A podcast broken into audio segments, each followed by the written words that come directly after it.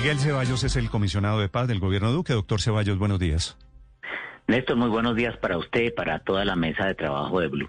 Es comisionado de paz y además está al frente de las negociaciones con el paro, con los señores que convocan al paro. Dice usted, anunciando que finalmente aceptaron la negociación anoche pasada a las 11 de la noche, doctor Ceballos, ¿por qué dijeron que no negociaban y cambiaron de opinión? Si usted revisa, Néstor, eh, nosotros nunca hemos dicho que no negociábamos. La reunión que planteó el eh, Comité Nacional del Paro ayer, y usted puede ver la carta de aceptación de nuestra invitación, ellos aceptaron seis días después de nuestra invitación eh, la reunión y ellos plantearon que fuese exploratoria.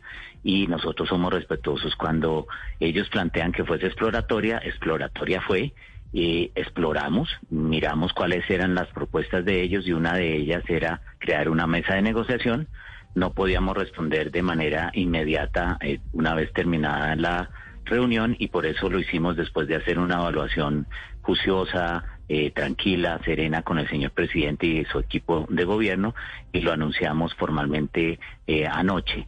Y hoy quiero aprovechar y agradecer este espacio de Blue para reiterarlo como lo ya, ya lo he hecho de manera eh, directa con el vocero del eh, paro nacional, vamos a construir juntos una mesa de negociación, pero no solos, con el acompañamiento de Naciones Unidas, ya Carlos Ruiz Macié eh, y Monseñor Héctor Fabio Henao de la, de la Iglesia, es decir, vamos a tener a la Iglesia Católica y a las Naciones Unidas acompañándonos en la construcción de una mesa de negociación. ¿Y qué van a negociar, doctor Ceballos?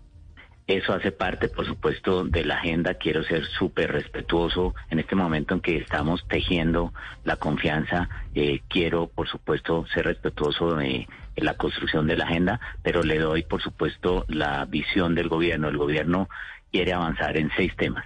El primero y más urgente, la vacunación masiva.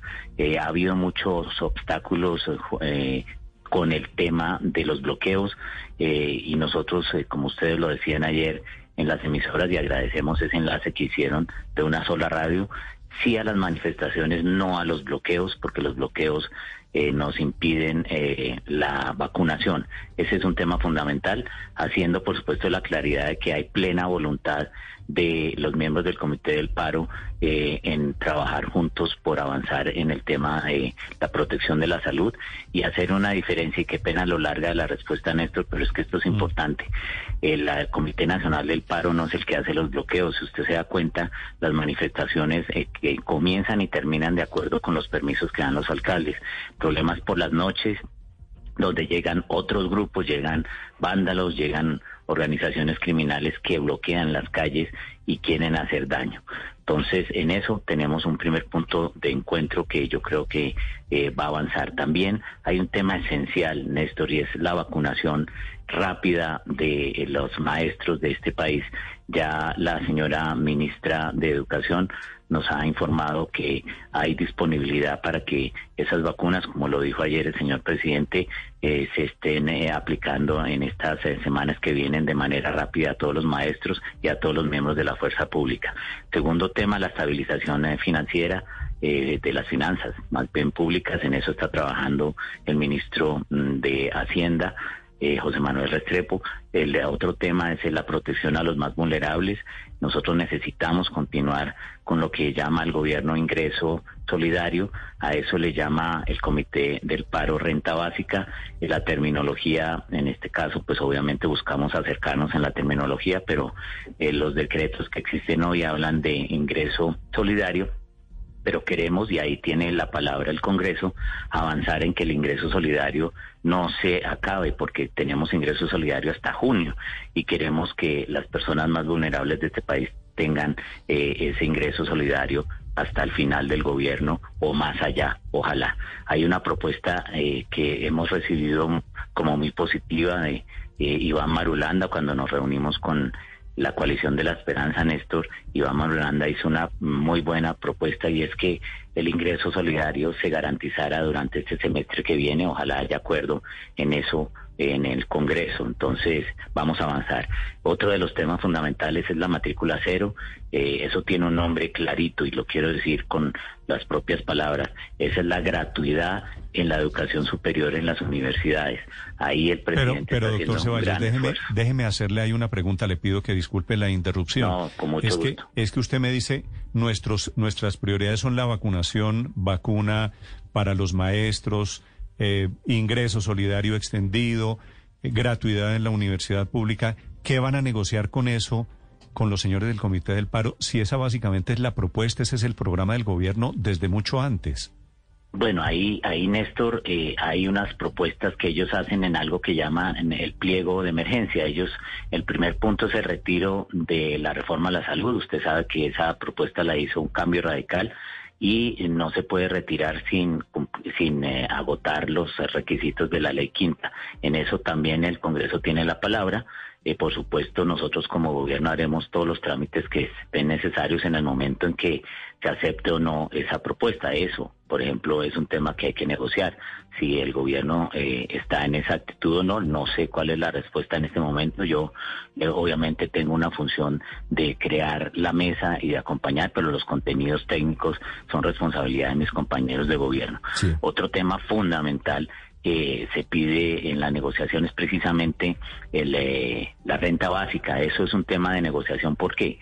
Porque el paro propone que sea un salario mínimo eh, y un salario mínimo implicaría eh, una erogación de cerca de 70 billones de pesos.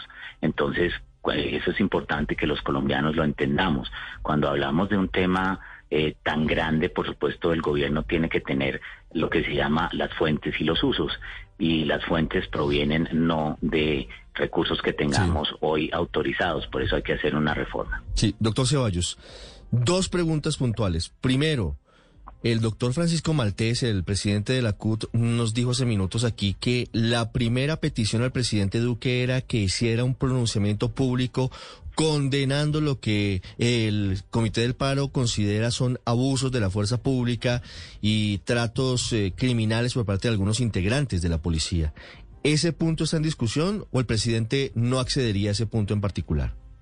Ricardo, eh, hubo una declaración pública del presidente de la República antes de comenzar la reunión exploratoria con el Comité del Paro ayer. Lo hizo eh, al frente, eh, ahí en la calle Octava, la carrera Octava, perdón, al frente de todos los medios y al frente de todo el país. El presidente lo dijo en su voz con toda claridad, condena todo exceso de el ejercicio de sus funciones de cualquier funcionario público, por supuesto incluido un miembro de la fuerza pública. Eso lo ha dicho, lo reitera y lo reitero yo, pero eh, eso no basta. Aquí la Fiscalía General de la Nación ya ha dado pasos importantes, ya ha habido judicializaciones, ya ha habido más capturas y eso es lo importante, que el gobierno trabaje eh, armónicamente con la mm. justicia. El gobierno no puede eh, ordenar capturas eh, las capturas las ordena la Fiscalía y ya lo está haciendo. Contundente y claro, cero tolerancia a los excesos en el uso eh, de las facultades que tiene la fuerza pública. También cero tolerancia a la violencia en las calles por parte de ciudadanos. Ningún ciudadano en Colombia está habilitado para lastimar a otro y menos tampoco está habilitado para lastimar a la fuerza pública. por supuesto. Entonces, la violencia debe ser reprochable la, violencia fuera y en eso hay puntos. correcto. La violencia fuera de las calles. Ese, es un gran acuerdo en el que estamos. Doctor Ceballos, la otra pregunta es sobre la fuente de financiación del pliego de peticiones. Porque están hablando el Comité del Paro de una renta básica de un salario mínimo. Usted nos dice eso cuesta 70 billones de pesos.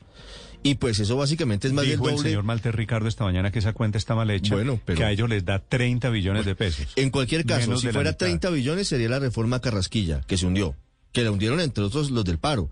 Si son 70, pues es más del doble de la plata que se necesita. ¿Cómo se van a enlazar este comité de negociación y esta mesa de negociación con la reforma tributaria que sí o sí hay que hacerla? Bueno, uno de los puntos que estaba explicando se llama estabilización financiera. La estabilización financiera y por eso tal vez eh, diferimos en los cálculos, porque es que puede ser que sea 30 billones, pero para un periodo Acá, si nosotros hacemos una ley en la que garantiza un ingreso eh, solidario, como lo llamamos nosotros, una renta básica, como le llama el paro, obviamente si hay una ley, eso no es para un año, sino para varios. Entonces, por eso en esto hay que ser muy técnico, muy serio y dejar que eh, el ministro con todo su equipo económico trabaje en eh, la construcción de una reforma que como lo ha solicitado el país y así se está haciendo, debe ser lo más concertada posible. Pero también un llamado a todos los partidos políticos que así como han rechazado eh, una reforma inicial, este es el momento de la grandeza. Tenemos que construir un acuerdo eh, de reforma tributaria en el cual haya conciencia social, pero también conciencia fiscal. La conciencia fiscal ha sido una virtud de este país porque ha sido muy serio en el manejo de la política macroeconómica. La macroeconomía implica pensar no solamente en el día de hoy, sino en los años que vienen y esa es una responsabilidad inmensa porque el país no puede perder la posibilidad de adquirir crédito. Sí, responsabilidad inmensa, efectivamente, doctor Ceballos, pero hay algo que me tiene preocupado y es la pedagogía que se está haciendo ustedes en estos asuntos fiscales. Nos decía hace un momentico el señor Maltés de la CUT que el gobierno tiene que escoger si le incumple a la banca internacional o si la gente se muere de hambre, cuando lo uno va de la mano con lo otro, porque es que si le incumple a la banca internacional, también a la larga la gente se muere de hambre, porque si se le incumple a la banca se genera una crisis cambiaria, una crisis inflacionaria, una crisis fiscal y hasta una crisis financiera que solamente va a aumentar la pobreza y que solamente va a aumentar el hambre entre la gente. Ustedes en algún momento se han sentado con lápiz y papel a explicarle a los miembros del comité de paro qué es lo que puede pasar si no pasa una reforma tributaria y si perdemos el grado de inversión y si le incumplimos a la banca internacional. Paola, usted tiene toda la razón. Eh, después de la primera, de la segunda guerra mundial, se creó una estructura a nivel internacional y parte de esa estructura eh, la compone el Fondo Monetario Internacional.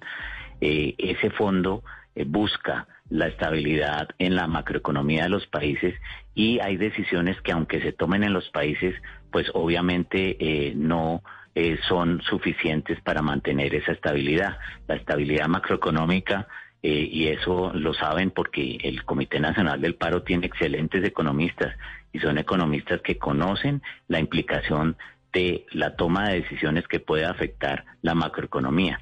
Por eso, eh, en el contexto, y usted tiene toda la razón, en el contexto internacional, la responsabilidad del manejo macroeconómico es de todo el mundo. El mundo está globalizado y las decisiones que nosotros tomemos acá nos pueden afectar internacionalmente, entre ellas, por supuesto, la valoración de la capacidad de pago de Colombia. En ese sentido, tenga la seguridad que el equipo económico del gobierno ha explicado y seguirá explicando todos los impactos de una expansión fiscal, una expansión monetaria, de un equilibrio macroeconómico, de la, la posibilidad que esperamos no se dé de la, de la pérdida de las valoraciones de, de las eh, calificadoras de riesgo internacionales y esa es el arte de gobernar, tener en cuenta todos los factores y parte de ello es la economía.